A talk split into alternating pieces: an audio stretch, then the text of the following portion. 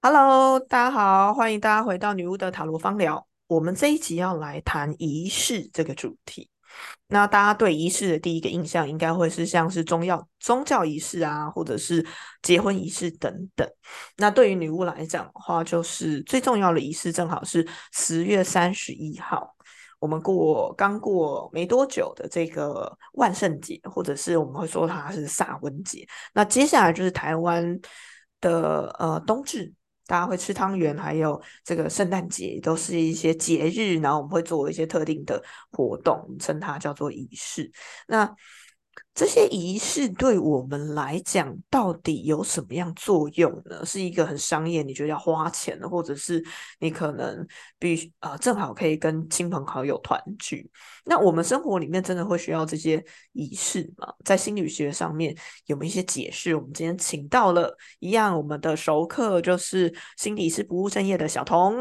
Hello，大家好，我是心理师不务正业的心理师小童。嗯。小童平常是有仪式感的人吗？这些逢年过节该做的事情，你都是一个会执行的人吗？会耶，然后而且我觉得就是毕竟也有女巫的，就是实践的过程，就是我们其实像那个什么太阳仪式啊、新月满月啊，嗯，就是这些都是会有一些仪式的仪式的活动，嗯，然后。呃，更不用说，我小孩念的是华德福系统的学校，他们会有一个季节桌，就是他们其实都会，其实就是在教室里面，你就会有一个很像祭坛的东西，但是那个东西上就是摆一些这个季节会有的一些果实啊，然后可能会有的一些手做的东西这样子。然后我觉得这个东西都还蛮蛮有仪式感的。我们为什么人需要仪式啊？嗯嗯，你觉得仪式是必要的吗？不过我相信这个答案应该对你来讲是肯定的啊，毕竟你的小孩都在 这么有仪式感的学校里面。对，那 在心理学上有没有一些解释？人是需要这些仪式的吗？还是不需要？呃，应该这样讲，我们要去看仪式的功能是什么。嗯哼，因为我觉得心理学，尤其这几年，就我们一直在谈的心理健康，已经不是说怎样好，怎样不好，嗯，而是我们人要保有弹性。嗯哼，是每一件事情它都是中性的。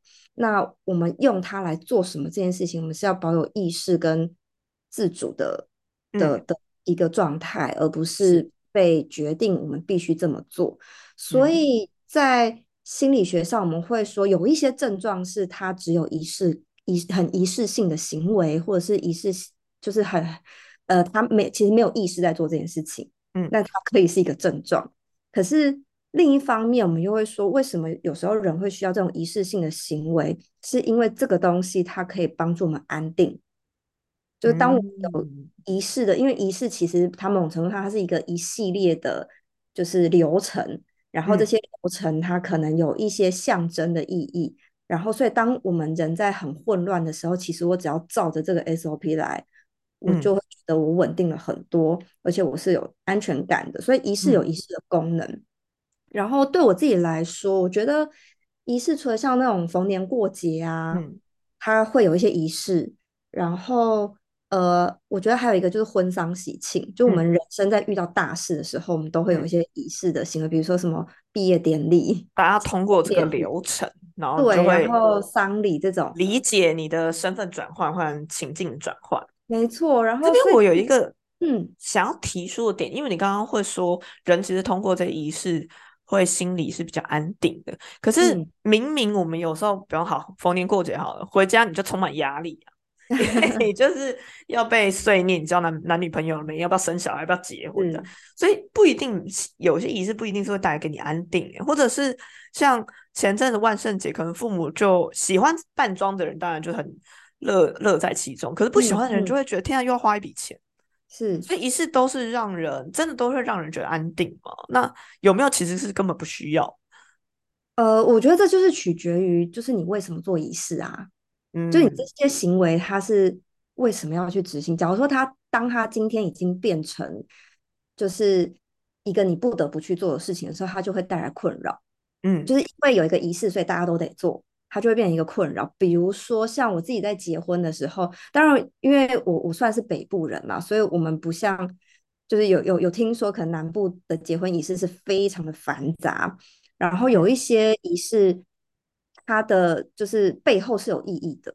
嗯嗯嗯。哦，对，那那这些意义到现在的社会，它是不是还还一样那么重要吗？因为其实这些仪式一开始都是希望带来一些祝福。嗯，所以我们有一些。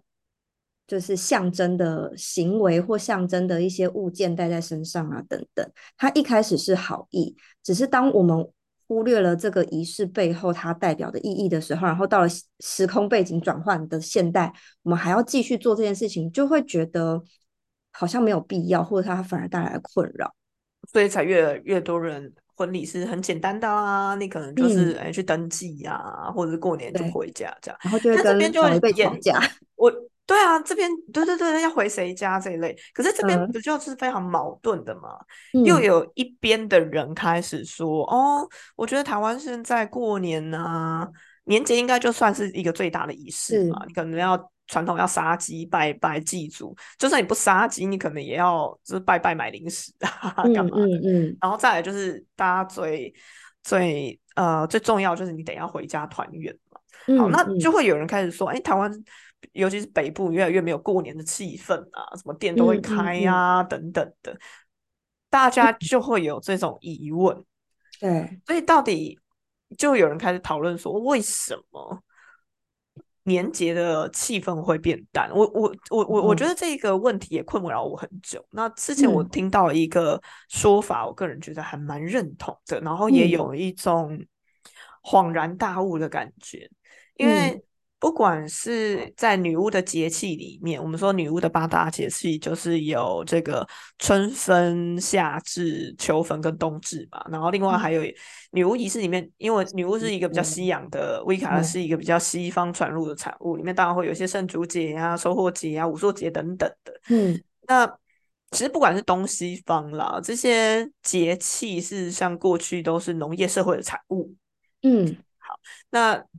农业社会其实是一个依着植物生长而去繁衍出来的，很靠天吃饭，对对，靠天吃饭，一个繁衍出来的一个文化。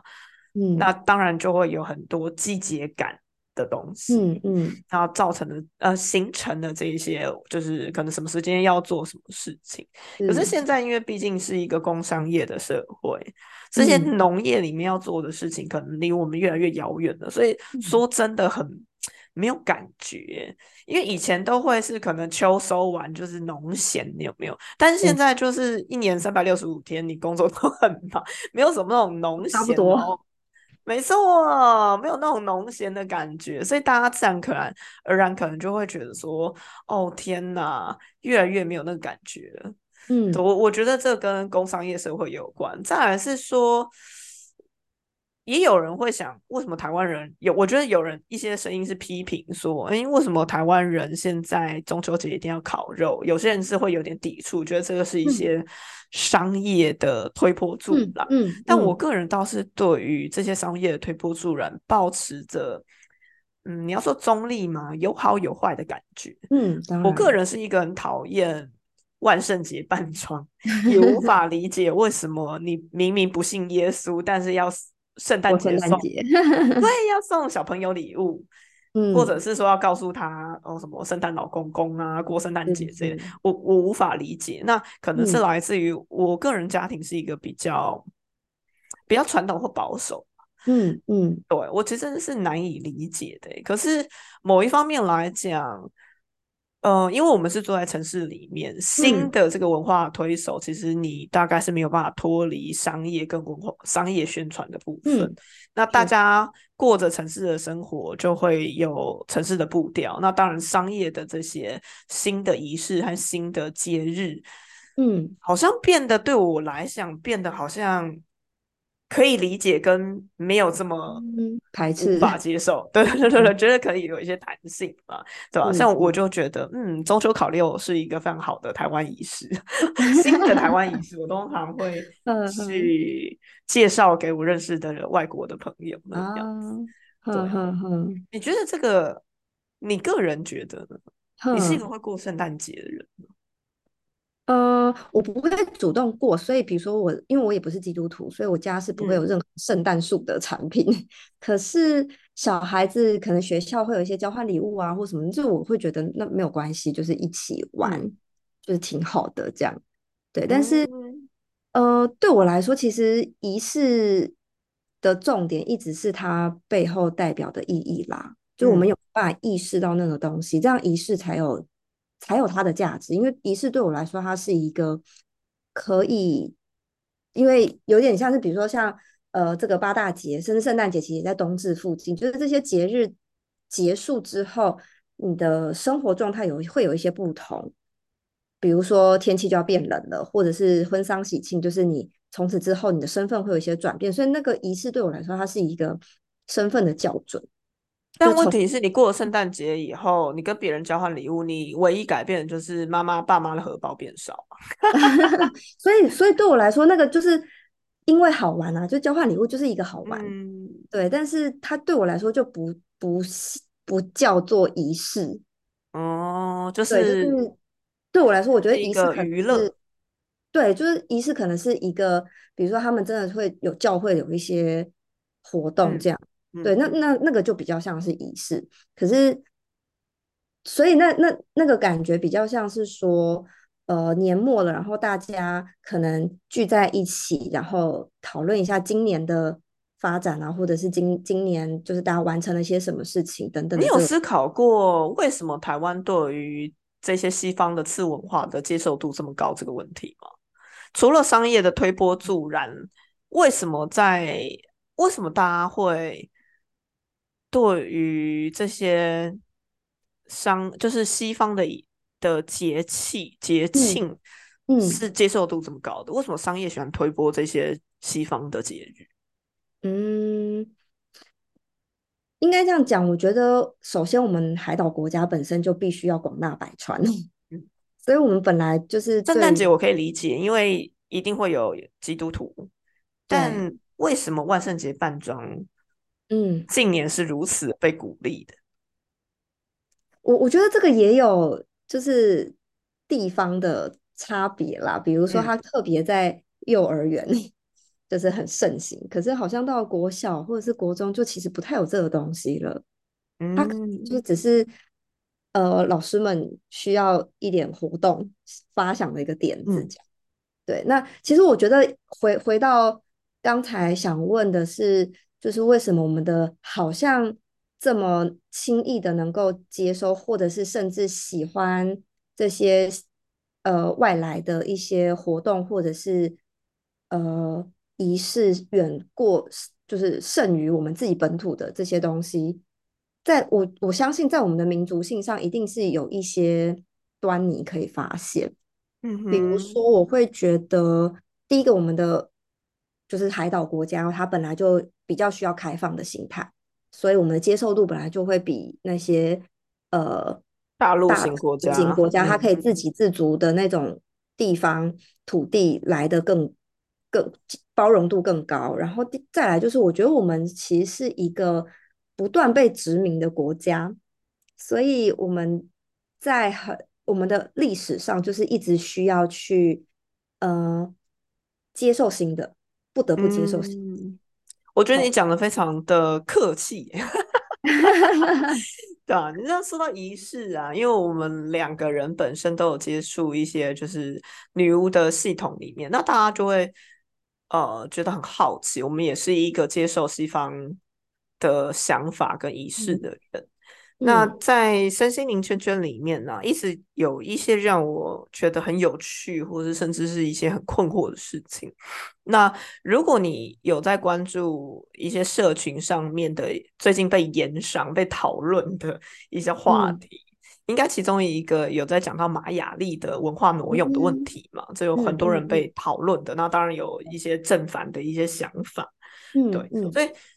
这一点一直让我有一些想法，我觉得很有趣。那当然不只是玛雅历，我觉得台湾的身心灵圈圈里面，主要接触到的都是从英语系的国家来的嘛。对啊，就是美国，我相信是大众，就是欧美的这些英语系国家里面，来的。那里面有很多有趣的现象，是这些英语系国家所创造出来的这些身心灵，或者你说魔法的体系里面来讲好了，有非常多，尤其是就是我觉得是新时代之后，它其实是取用了。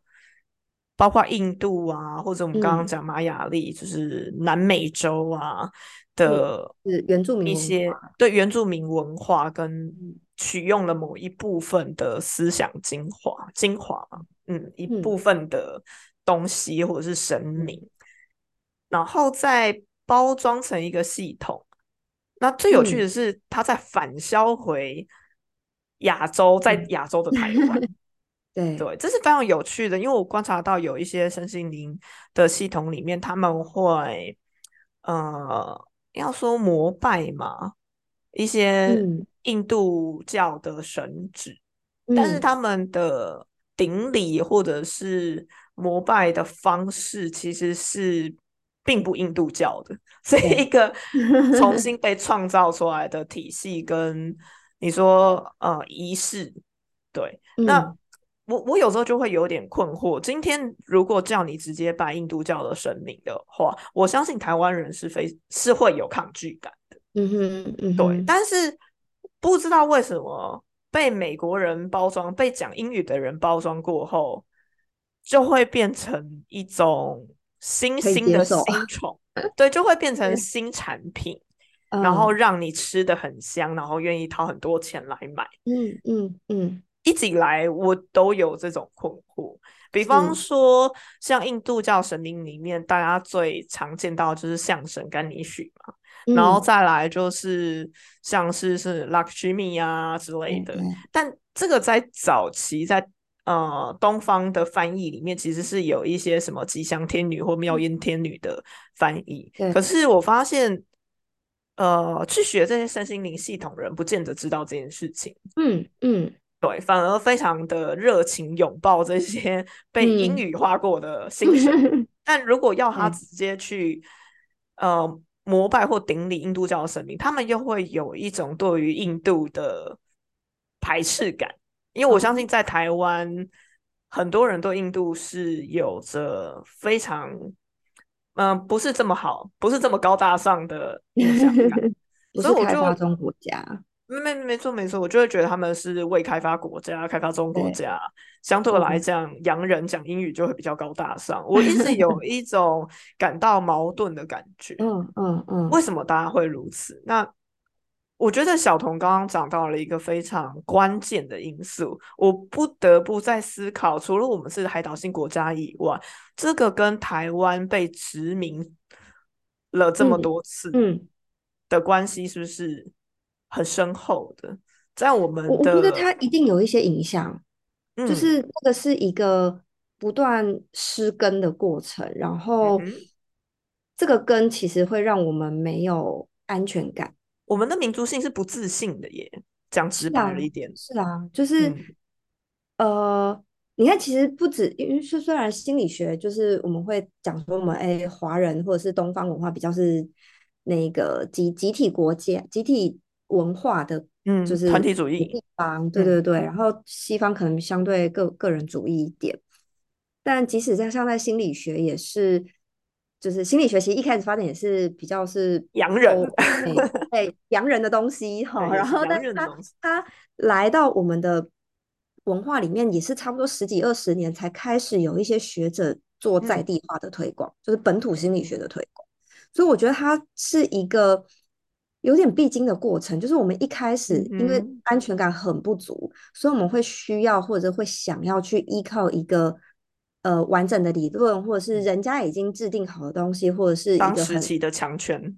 对强权，就是我们会有权威课题，会想要去觉得好像依靠或者是依附在一个已经成型的够强大的一个，不管是理论也好，或者是人也好，或者是一个系统也好，我们就会觉得自己好像安全了。嗯嗯，然后这件事情它会需要酝酿 一段时间，到开始觉得，呃，比如说像像你在发展的，就是会开始质疑这个东西，真的是就只是这样吗？或者是你开始发现这个东西里面其实有一些很违和的地方的时候，才会开始回过头来看见我们自己原本有的。就其实不管是呃身心灵或心理学，其实后来就是都都开始有一些人开始研究说本土的的东西。我觉得这是一个蛮好的发展跟现象。当然，在这个过程中就会有一些乱象发生。就有一些人，他可能 我们处在一个乱象 更新的时期嘛。对，就是有一些人，他可能自己还还在就是混乱的阶段，所以他会想要依靠或依附一个表面上看起来很有系统，或者是理论很扎实，或者是是一个很强强者的一个状态的，就是比如说西方来的一个理论啊，或西方来的一个学派啊等等。而缺乏就是自己的一些反思，嗯，我觉得这跟一开始我们在谈仪式也有点像，就是嗯，你知不知道你在做那些仪式到底是代表是什么，还是他这样跟你说你就做了，就有很很很好玩，很炫，很很吸引人的。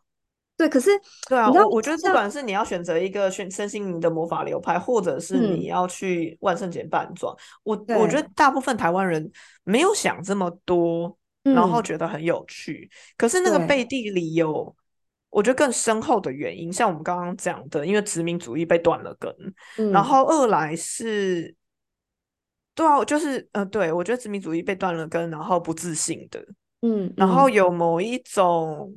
既想依附权威，但是又有想要脱离权威的，就是那种反叛的感觉。我觉得这两个感觉很浓烈，因为，嗯，同样你说学术法好了，嗯，有这么多人在学西方的传统，那，嗯，它其实并不是根源你文化的东西。其实，你如果真的要去学的话，甚至你是需要学外语的，然后你的信仰也是不同的。那为什么这些人会？不想去接触道教，嗯，我们其实既有的这些道教可以，而是选择了西方的术法，这是是一个质疑，一个就是一个疑问。对啊，对啊，对啊，嗯，就是所以既有权威课题，既想反抗又想尊崇的矛盾感受。对啊，对啊，就我觉得，但但我我是比较，嗯，也不算。批批评啊，就是我会觉得这就是一个过程，嗯，就当然它会带来一些混乱，可是这是一个过程，就在发展上来说，它就是一个见山是山，见山不是山，可是终究它会。那你觉得台湾现在在一个还在混乱的顶点呢，还是说已经嗯。走过了某一个山头？我觉得每个人的状态不一样，可是我其实有看到，比如说像以心理学来说，就是开始有一些学者，他们就是标榜他们就是做本土心理学，嗯，然后他们也有一批自己的学生。我觉得这个其实他们就是心理学来来台湾，就是可能二三十年了吧？你看九二一都二二十几年了，嗯，对啊，就是所以，我我觉得他真的就是需要一个这么长的时间，才有办法酝酿出一些。反思，然后跟能够这些反思能够带来一些新的行动。那对我来说，身心灵其实我也有看到，就是开始有一些前辈是在做本土化的的的一些，比如说像草药好了，我们都对草药很感兴趣。可是我们一开始学习草药是从就是这些西方，比如说芳疗啊或什么，就是它其实都是比较西方学者带来的一些理论跟植物。嗯，可是也开始有一些身心灵前面，他是会想要推广，是你家门口种的那一株，说不定就是效果就很很好，而且他就是在我觉得这真的很重要哎，因为你要说到推广你家门口种的那一株，对。大家真的，因为我有一个很切身的感觉，就是嗯，我们家的公园曾经有非常非常多的树，都是好几倍、好几代，就是两三。代的里长啊，开始种下来的，然后被这一届的里长全部砍掉，然后他要种樱花。哦，但是樱花树后来其实全部都活不了，因为你知道三樱花在台北市中心这种很热的地方更不适合。真的。可是呢，呃，因为媒体的报道跟推广，大家就会觉得哦，天中樱花是一个哦很漂亮，然后赏樱什么的，里长就会有那名声跟业绩。那个时候我也是觉得大家对于自己本土的植物是没有喜爱跟认知的，所以就会不断的，你知道，摒弃我们自己的东西，而去拥抱你根本不适合外来的东西。嗯，那。如果在这一波，大家可以越来越认识自己身边的东西，或是自己的话，我相信它会是一个很好的循环。大家也会更珍惜台湾的各种，呃，我觉得自然环境的，呃，物就是物种的保存，然后还有我们也可以形成一种更稳固的文化主体性。嗯嗯，没错。突然把这个议题谈得非常大耶。我们聊一聊。我我其实离题。我其实相信，一直相信相由心生。然后，可是那个相不只是长相，而是你的现象。嗯，就是当当你的内在稳定了，然后你开始认可你自己的时候，你也可以开始认可你所在的地方，你的土地，你你身边的这些原本就有的东西。好哦，一下变成一个很大的议题，但是是一个我非常感兴趣的议题。好，那今天这一些谢谢大家的收听，我们下期可能会来讨论一下原生家庭和原生家庭业力跟信仰信念的问题。那也是很大的，没没错，也是很大。那么大家下次再见喽，拜拜，拜。